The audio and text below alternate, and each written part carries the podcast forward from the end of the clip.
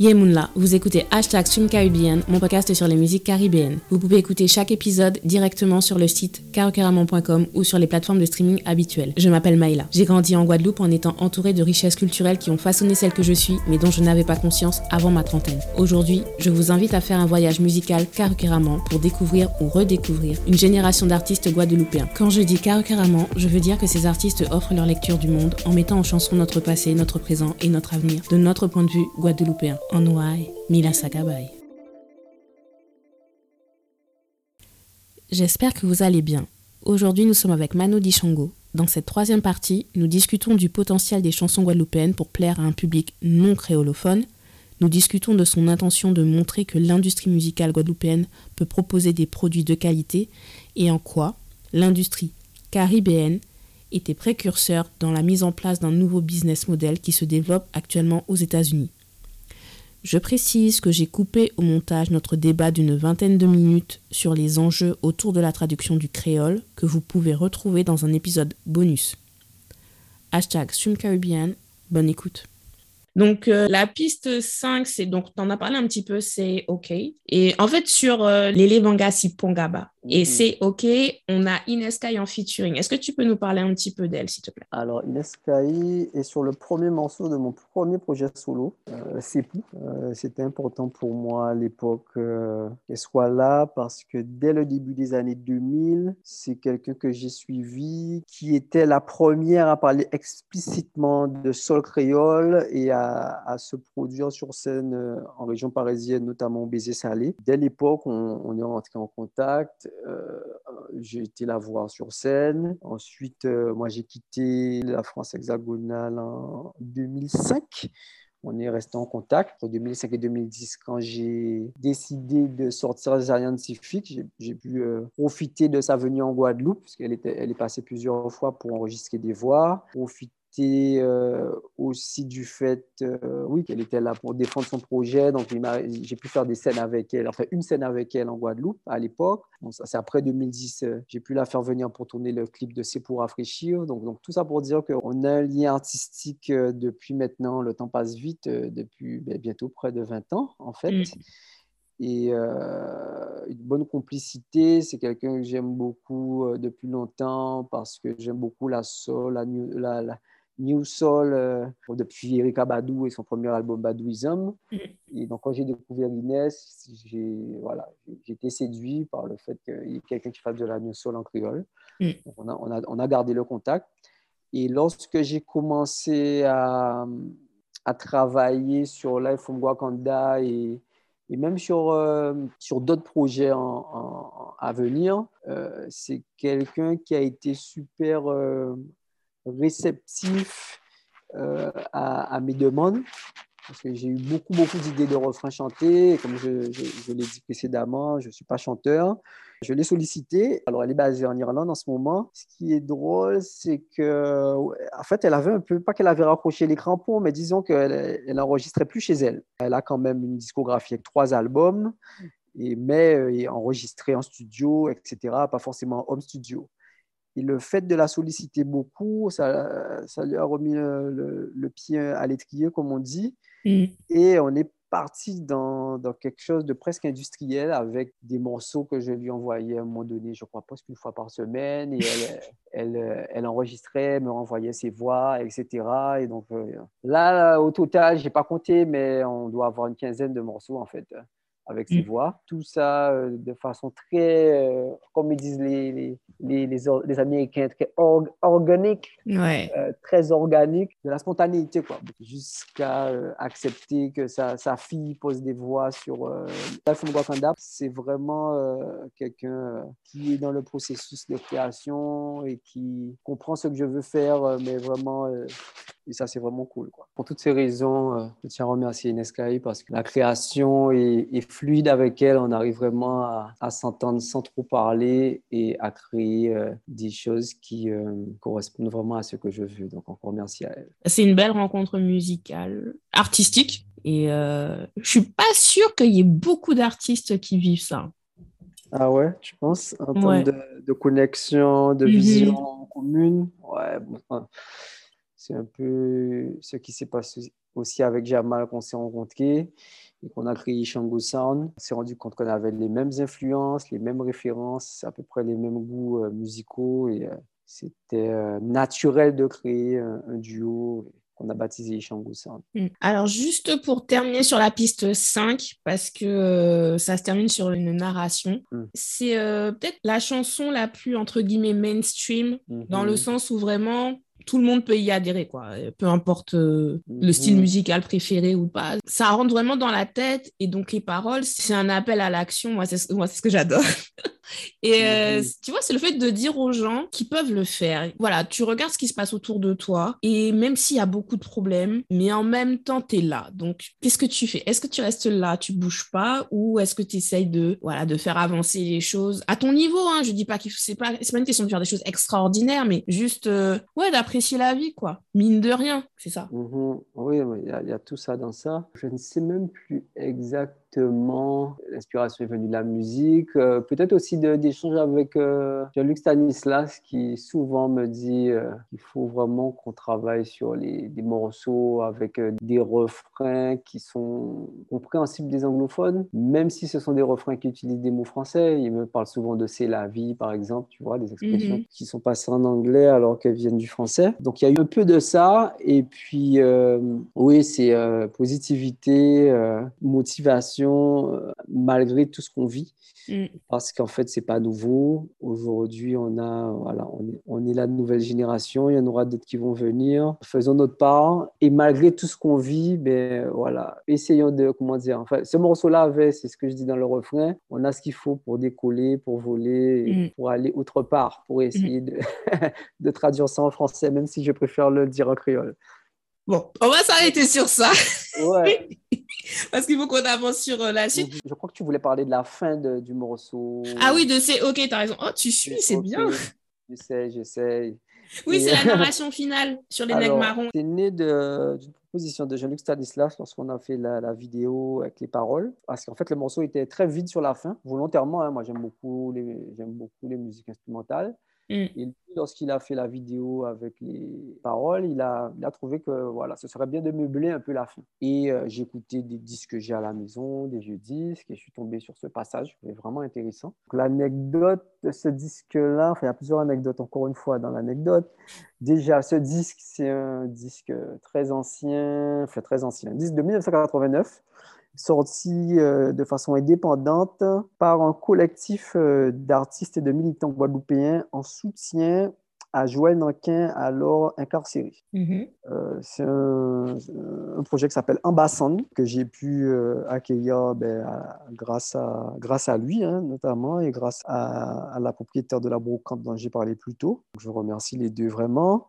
Et quand j'ai voulu intégrer donc, euh, le vinyle, je me suis rendu compte que ça manquait un peu de propreté pour, pour le morceau, par rapport au fait que c'est un vieux disque, etc. Je me suis souvenu du fait qu'on m'avait euh, transmis un album en MP3 et quelque chose, je ne sais plus comment ça s'est passé dans ma tête, mais je, me suis dit, mais cet album MP3 qu'on m'a donné, mais est-ce que c'était pas cet album? Finalement, euh, je l'ai réécouté et je me suis rendu compte qu'il s'agissait du même album, donc en bassin, et j'ai pu avoir avoir, euh, grâce à ces MP3, quelque chose de plus propre que j'ai pu intégrer mhm. euh, à la fin du morceau. Euh, c'est OK. Avec, voilà, comme idée, encore une fois, de mettre cette petite capsule temporelle, cette petite capsule d'histoire, de, moments d'histoire en Guadeloupe dans un de mes morceaux pour que les gens creusent et puissent retrouver cet album. Donc, titré Ambassan. Le collectif, c'est Rose, W-O-Z, avec, euh, avec notamment la participation d'Hector Poulet et de beaucoup de militants guadeloupéens de l'époque. Alors, et pour l'anecdote, ce que m'a confié Joël Nankin, la, la, pochette, la couverture a été dessinée enfin, par lui-même alors qu'il était encore incarcéré. C'est un esclave avec un carcan. Voilà pour la petite histoire de ce petit passage à la fin de OK. Mm. Parce que du coup, moi, je pensais que c'était dans le sens de faire une connexion avec, euh, enfin, de montrer en fait le lien entre notre passé et euh, notre présent et mm. euh, de montrer comment bah, les... on, est, on a encore des nègres marrons aujourd'hui. Bien sûr, il y a tout ça dedans. Y a tout ça dedans. Je t'ai donné le contexte, le processus créatif, mais effectivement, l'interlude n'est pas choisi par hasard, puisque le refrain, c'est euh, nous avons ce qu'il faut pour, euh, entre guillemets, pour marronner, pour nous échapper. Donc, donc l'interlude est intégré en résonance avec le refrain et vient euh, compléter ce message-là. Et tu vois, dans, dans, mon schéma narratif, pour moi, ça, ça représente le dénouement. Ce qui fait ensuite, on passe à la situation finale. Mm-hmm. Donc, c'est ta piste 6, Adam Dot, Manu à. Alors, Manu à Manu, c'est euh, voilà, de Manu Odishango à Manu Dibango. C'est vraiment l'hommage. C'était la première version donc, de ce, cet hommage Mm. avec Sylvain Joseph. Et donc, c'est quand même important d'en parler parce que, déjà, merci encore à Sylvain qui a été très généreux. Il a posé au moins quatre pistes de saxophone dessus et c'était très, très, très difficile de choisir. Donc, euh, bon, l'ingénieur du son n'était pas convaincu. Il voulait qu'on sélectionne. On a fini par couper, euh, couper la banane en deux, à choisir d'éditer un peu, d'enlever certains passages qui rendaient un peu l'ensemble cacophonique. Mm-hmm. Mais l'idée générale, c'était quand même de garder au maximum tout ce que Sylvain avait fait même si du coup on se retrouve avec euh, plusieurs jeux de saxophone en même temps. Mm. Mais l'idée c'était de rester dans cet esprit-là parce que finalement euh, on est dans la liberté artistique, on est dans la liberté de création et euh, entre guillemets comme tu disais tout à l'heure avec ton podcast, on fait ce qu'on veut. Donc, donc il y avait tout ça derrière et pour, pour terminer là-dessus, euh, j'ai extrait quelques passages de ce morceau que j'ai ensuite euh, collé dans le morceau Bien Bonjour. Mm-hmm. Il y a également du saxophone de façon moins présente, mais voilà, c'est c'est ce qui s'est passé en termes de processus créatif. Je suis allé euh, puiser dans tout ce qu'il avait fait pour habiller un peu euh, Bien Bonjour parce que je trouvais que c'était important que Sylvain soit aussi dessus. Je trouvais que ça apportait un plus euh, de l'avoir en saxophone. Et à la fin, tu vois, ça se termine en clip mm. avec Sylvain présent dans le clip. Donc, c'est vraiment une satisfaction mm. jusqu'au bout d'avoir fait ça et d'avoir procédé comme ça. Mm. Bon, je le dis parce que je pense que je l'ai dit à quasiment chaque épisode. Là, je me suis contenue quand même. Mais mhm. le saxophone, c'est mon instrument préféré. Donc, je pense que c'est pour ça aussi, j'ai tout de suite adhéré à Bien Bonjour parce qu'il y, y avait le mhm. saxophone. Et, euh, et puis bah, la dernière piste là où on l'entend vraiment. Et du coup, je me posais la question, est-ce qu'il y avait eu plusieurs saxophones ou est-ce que c'était le même, mais justement avec des pistes différentes? Et bah, mhm. du coup, tu as répondu, c'était la même personne, mais c'était des pistes euh, que vous avez, euh, que vous avez mises ensemble. Tu as la réponse à la euh, question. Et tout ça à distance. Hein. Dans ce petit pays qui est la Guadeloupe, on, on travaille euh, limite comme, si, comme je travaille avec Inès euh, en Irlande, les fichiers voyage, on s'envoie des instruments, on s'envoie des pistes de voix, des pistes mm. d'instruments et on recolle le tout et on fonctionne quoi, avec ou, sans possibilité de se déplacer dans le pays. Mm. Tu n'es pas signé en label, mm-hmm. tu es en autoproduction vraiment totale, autofinancement total mais dans ta façon de travailler, tu as une rigueur et euh, une exigence qui correspond en fait à ce qu'on attend euh, d'un label en réalité. Mmh, oui, comme ils disent les Américains, fake it till you make it. ouais. Non, mais au-delà de ça, plus sérieusement, j'essaye d'être appliqué dans tout ce que je fais. Mmh. Et encore plus dans les choses que j'aime. Donc, euh, donc, si tu veux, c'est. Je sais pas si c'est le travail de label, mais on va dire que j'essaie de faire les choses bien. Hmm. Et c'est aussi une des raisons pour lesquelles euh, je ne cours pas non plus derrière euh, soit une signature ou soit derrière des gens qui vont m'aider à me développer parce que je mets tellement d'énergie sur ce que je fais. Je me dis, bon, ça va être difficile de trouver quelqu'un qui mette autant d'énergie. Hmm. Et en plus, il faudra payer cette personne-là. Hmm. Donc, euh, je fais comme je peux avec, euh, alors peut-être que justement, tout ce qui est professionnel de la com ou label euh, rit lorsqu'il voit nos, nos, sorties et notre com. Mais euh, en fait, je pense qu'un truc qu'on ne peut pas nous enlever, c'est de sortir euh, des produits qui sont de bonne qualité. Mm. Et moi, j'essaie d'aller de plus en plus vers ça. Et c'est la raison pour laquelle l'iPhone Wakanda a été pour la première fois depuis Scientifique un projet qui a été mixé avec un ingénieur du son. Scientifique, c'était Exos et 6. Et euh, là, c'était Steve Lancaster qui est son studio SL Sound. Mm. On s'est assis en studio et on a tourné les boutons, on a fait des ajustements, on a modifié des choses en studio, il a fait des suggestions en studio. Euh, donc, si tu veux, on était vraiment dans l'idée de, OK, Life from Wakanda, d'ailleurs, j'en ai pas parlé plus tôt, c'est bien que j'en parle sur la conclusion. Il y avait derrière l'idée de Life from Wakanda, euh, emprunté au film Black Panther, l'idée de l'excellence. Mm. L'idée de, de montrer qu'on peut faire des choses de qualité en Guadeloupe. L'idée de montrer qu'on a des compétences, qu'on a des gens qui savent faire. Voilà, il y avait tout ça derrière le, il y a tout ça derrière le titre Life from Wakanda. Et c'est la raison pour laquelle j'ai voulu aller au bout de l'idée en travaillant avec un expert. Laissons l'expertise aux experts. Et donc à la fin, je suis super content que, que ça te plaise, que ça plaise. Euh, et c'est pareil pour le visuel hein, d'ailleurs. Hein. Euh, mm. Je parlais récemment avec euh, Daniel Landu, il me disait voilà, on est arrivé à une forme de maîtrise de nos arts respectifs. Mm. Euh, et, je pense que ça, ça se voit mine de rien, ça se voit à l'image sur le clip. On a mis beaucoup d'amour dans ça. C'est aussi une forme d'artisanat, il ne faut pas avoir peur de le dire. On a le privilège, j'aime bien dire ça aussi, de ceux qui n'ont pas de deadline. Mm-hmm. Parce qu'on se fixe des deadlines, mais après tout, euh, c'est nous qui contrôlons un peu euh, les deadlines. Donc, si tu veux, lorsqu'on monte un clip comme celui de Bien Bonjour, mm. on prend des mois pour faire son étalonnage. Et puis en faisant, en montant le clip, on a des idées qui nous viennent, comme faire euh, euh, ce petit passage sur le morceau calebasse dialectique au milieu du clip, ce qui n'était pas prévu. Mm. Tu vois, donc euh, le fait de prendre du temps, d'avoir du temps, ben, permet de, de, de, passer des couches et des couches de peinture sur la toile, de, de travailler, de retravailler les couleurs pour après avoir le rendu qu'on a.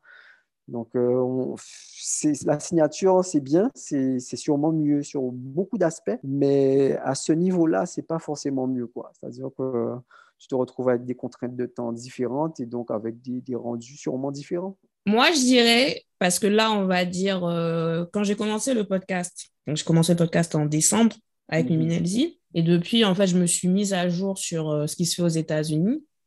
Et parce que j'avais déjà le sentiment, le pressentiment, mais j'avais pas de truc concret là pour me dire si j'étais dans la bonne, si mon cheminement de pensée était dans la bonne direction. Mais en fait, c'est ça. Aux États-Unis, en fait, ils sont déjà en train de mettre en place cette façon de créer de la musique, mais en indépendant. Mais un, mmh créer en indépendant, mais que ça te rapporte de l'argent.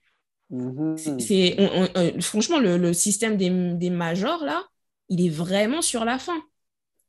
Et pourquoi? Parce qu'il y a un changement dans le paradigme. Maintenant, c'est de se dire, en fait, il faut que l'artiste se voit comme vraiment en total contrôle de sa destinée. Mm-hmm. Euh, il faut aussi que l'artiste ait une vision pour lui-même, parce qu'après, tu peux t'entourer des personnes et tout, mais il faut quand même que tu aies une vision. Et en fait, je me dis, c'est un peu ce qu'étaient Michael Jackson et Prince. Dans, mm-hmm. dans, deux façons différentes d'aborder la musique, parce que Prince, il, mettait vraiment en avant le côté euh, création musicale, quoi et euh, c'était un petit prodige de la musique et tout ça. Mhm. Michael Jackson, c'était vraiment l'entertainer.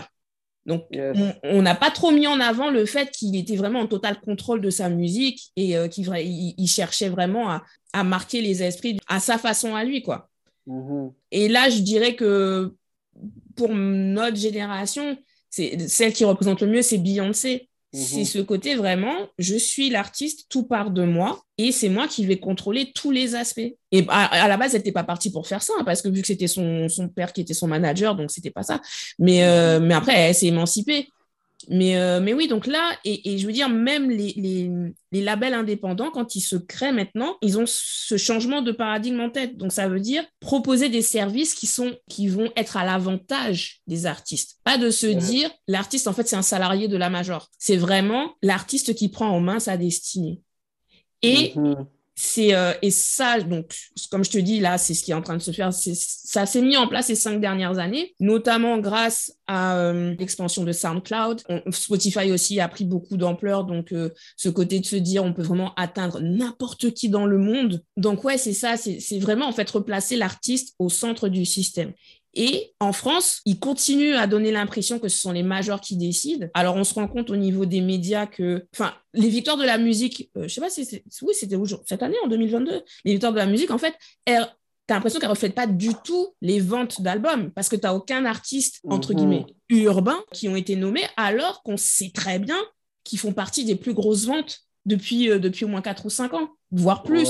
Ouais, c'est comme s'il y, a des mondes parallèles. c'est ça. Je sais pas, c'est le marketing français ou je sais pas, mais en tout cas, il donne vraiment cette impression que tout dépend encore des majors, alors que pas du tout. Et, euh, et donc, moi, c'est toujours ce que je disais, c'est que nous, Guadeloupe, Martinique et puis dans, dans la Caraïbe en général, vu que en fait, on a toujours fonctionné comme ça parce que vous êtes beaucoup à être auteur, compositeur, euh, autoproducteur. Donc, en fait, mhm. vous fonctionnez déjà comme ça. C'est pas, mhm. pas, un changement de paradigme. Alors, le changement ou l'ajustement euh, qui serait à faire, c'est par rapport à. Euh, c'est de se dire qu'on peut vraiment faire beaucoup d'argent avec ça. Se dire. C'est ça. Mais, je suis d'accord avec toi. Là, c'est un peu, un peu ça qui manque. C'est-à-dire naturellement même, on, travaille comme ça depuis des années. Mm-hmm. Donc finalement, euh, ce qui se passe à l'extérieur euh, est en train de ressembler à, cruellement à nos modèles ici, à la différence près que oui, eux, euh, ils arrivent à, monétiser, ils arrivent à rentabiliser ces choses-là. Et nous, toujours pas.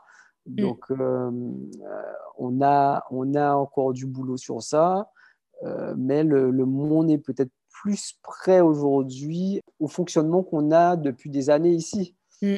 Parce que les, les, les, gens veulent de la musique et ils ne veulent pas forcément, euh, comment dire, le média, euh, le label a, peut-être moins d'importance qu'avant euh, dans la diffusion des œuvres. Et, comme tu le dis, en France, c'est un bon exemple. On a des artistes nationalement connus qui vendent, etc., et qui ont tout construit sans passer par des grosses structures. Mm. uniquement grâce, grâce, aux réseaux sociaux et, grâce à leur talent et leur science. Donc, euh, moi, je, dis big up pour ça. Nous, euh, ce que je pense, c'est qu'on a quand même euh, encore quelques cloisons posées, mais aussi des cloisons auto-posées. Donc, on se limite encore un peu, mais on a un potentiel encore. En tout cas, on a encore la, on a, nous, notre génération, ce qui va venir derrière, on a tout à fait les compétences et les atouts pour pouvoir euh, toucher des gens à l'international et rendre ça plus rentable que ça ne l'est aujourd'hui. Parce que c'est une, question d'échelle après. Euh, mm. C'est une question d'échelle comme Kassav va toucher, enfin, excuse-moi de couper, Kassav touchait le monde entier. Donc, euh, on l'a fait une fois, on peut le faire deux fois. Mais c'est ça. Mais j'en parlais avec Jocelyne Berroir, c'est que Kassav est quand même passé par la Caraïbe d'abord. Oui, mais n'oublie pas qu'ils ont été acceptés à la Caraïbe après avoir été validés au national on a tendance à l'oublier, mais il y a une grosse validation de la communauté euh, là-bas, antillais et africain, avant qu'il y ait une, vraie validation au niveau local. Et on, oublie ce petit épisode, mais il est très important. Un gros soutien national par les communautés euh, noires de France. C'est ça la subtilité. C'est pas le, c'est pas la validation du national Michel Drucker. Attention. Hein. Ouais, ouais, là, oui. Euh, c'est la validation nationale de la communauté à l'extérieur. Et après, les médias locaux jouent le jeu et diffusent les œuvres. Mais au début, c'est pas évident pour eux d'exister artistiquement localement. Hein. Enfin, de toute façon, ce que je dis là, là euh, sera bientôt euh, relaté euh, via des documentaires plus en détail, mais c'est la réalité de l'histoire de Kassav. on est d'accord, Kassav n'a pas marché, n'a pas fonctionné tout de suite, on est d'accord. Mm. Mais cette validation par notre communauté, que ce soit là en Guadeloupe ou dans la diaspora, mm. en France, oui. Mais après, il faut aussi, et ça, parce que j'en parlais aussi avec un DJ les Trinidadiens, ils ont le même problème, les Jamaïcains, ils ont le mhm. même problème. C'est comment, en fait, tout, on, est tous dans la même région, on a tous les mêmes problèmes, les mêmes problématiques, mhm. mais on ne se met pas ensemble pour euh, voir comment euh, trouver des solutions, j'allais dire une solution, des solutions. Mhm. Lui, il disait que euh, on pourrait utiliser les collaborations, mais il y a quand même le fait de développer, en fait, un public au niveau régional et que ce mhm. public, en fait, c'est ça qui donne le poids aux artistes quand ils veulent passer à l'étape supérieure. Ouais, non, c'est vrai que c'est valable ce qu'il dit. C'est toujours valable parce que si tu n'as pas de base, euh, tu ne peux pas décoller. Mm. Encore une fois, et je reprends un exemple qui a, euh, qui a quatre décennies, l'exemple de Kassav. Euh, nous sommes des populations, bon, j'invente le mot, mais tout le monde va comprendre, diasporiques, mm. avec une présence partout, j'ai envie de dire sur tous les continents, en tout cas euh, en Europe et en Amérique du Nord. Et ça veut dire donc. Non, on est partout en Asie aussi, hein, il y en a plein en Asie. Oui, non, mais bon, ouais, je parle principalement de ces deux, ces deux pôles-là. L'Asie, c'est encore, encore une autre histoire parce que bon, faut rentrer dans les circuits, il y a plein de choses qui sont, qui sont un petit peu fermées, notamment en Chine, bref. Ouais, mais, tu euh, vois, Flou, elle l'a fait hein, avec euh, Workit. Elle est entrée en Corée du Sud. Oui, oui, en, Corée, je pense que c'est plus simple qu'en Chine. Mais bon, on va, on va, oui, c'est vrai que je... connais mieux la Corée que moi. Ok, euh, effectivement, il faut, il faut nuancer le propos sur l'Asie parce qu'il y a la Corée. Et la Corée, c'est vraiment, c'est vraiment un monde dans le monde. Hmm. Donc, on, va dire Corée, euh, Europe et Amérique du Nord. on a, euh, quand on parle d'avoir sa base localement, oui, mais en fait, la base locale, elle peut ne pas être locale. Je veux dire par là que euh, avec la, puissance de la diaspora, et c'est sûr que quand ça va faire il y a 40 ans, tu peux avoir un soutien de ta communauté alors qu'elle ne vit pas, euh, on va dire, dans le tiers-monde ou euh, parce que je considère que nous, on est la France du tiers-monde quelque part. En tout cas, pour être plus neutre politiquement, on va dire, alors que ta communauté ne vit pas sur, sur les tels desquels elle est originaire. Mm. Et donc, à partir de là, euh, tu peux avoir cette notion de base euh, communautaire sans forcément que ce soit à Barbade, en Guadeloupe, à, Sainte-Lucie, etc. Mais euh, oui, c'est important d'avoir la base locale. C'est très, très important. Mais il faut avoir quand même en tête que la base locale, locale, locale, c'est-à-dire les îles, pour ce qui nous concerne, ça reste compliqué et dans certains cas, ça peut peut-être est une base peut-être même moins solide qu'une base locale expatriée. Mm Donc, les Guadeloupéens, des Martiniquais vivant en région parisienne, regarde, qui est-ce qui fait Karaokérama C'est pas une Guadeloupéenne. C'est pas une Guadeloupéenne qui est basée en région parisienne? Moi, je te donne un, exemple euh, au, hasard comme ça. tu vois? Donc, euh, il, faut, être lucide sur ces choses-là aussi. La base locale, c'est aussi euh, la base de la diaspora. Merci d'avoir écouté cet épisode. Abonnez-vous à ma newsletter pour suivre mon actualité. Pour écouter mes autres podcasts cinéma et littérature de la Caraïbe, rendez-vous sur carocaramon.com. Vous pouvez y lire également mes chroniques culturelles. Vous pouvez aussi me suivre sur les réseaux sociaux stumcaribbean ou carocaramon sur Twitter. Likez, partagez et surtout utilisez le hashtag stumcaribbean pour donner plus de visibilité à nos artistes. On se voit à Don d'autres soleil, Red.